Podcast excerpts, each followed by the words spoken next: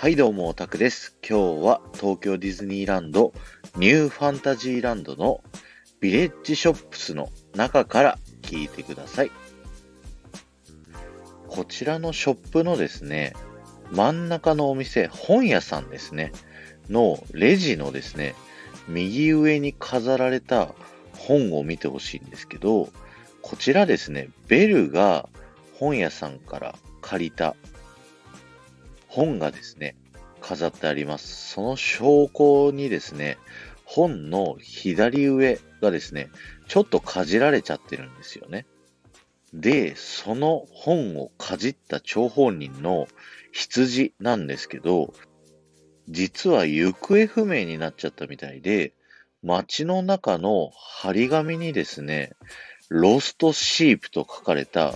羊のポスターが貼ってありますので、よかったら探してみてくださいね。ではまた。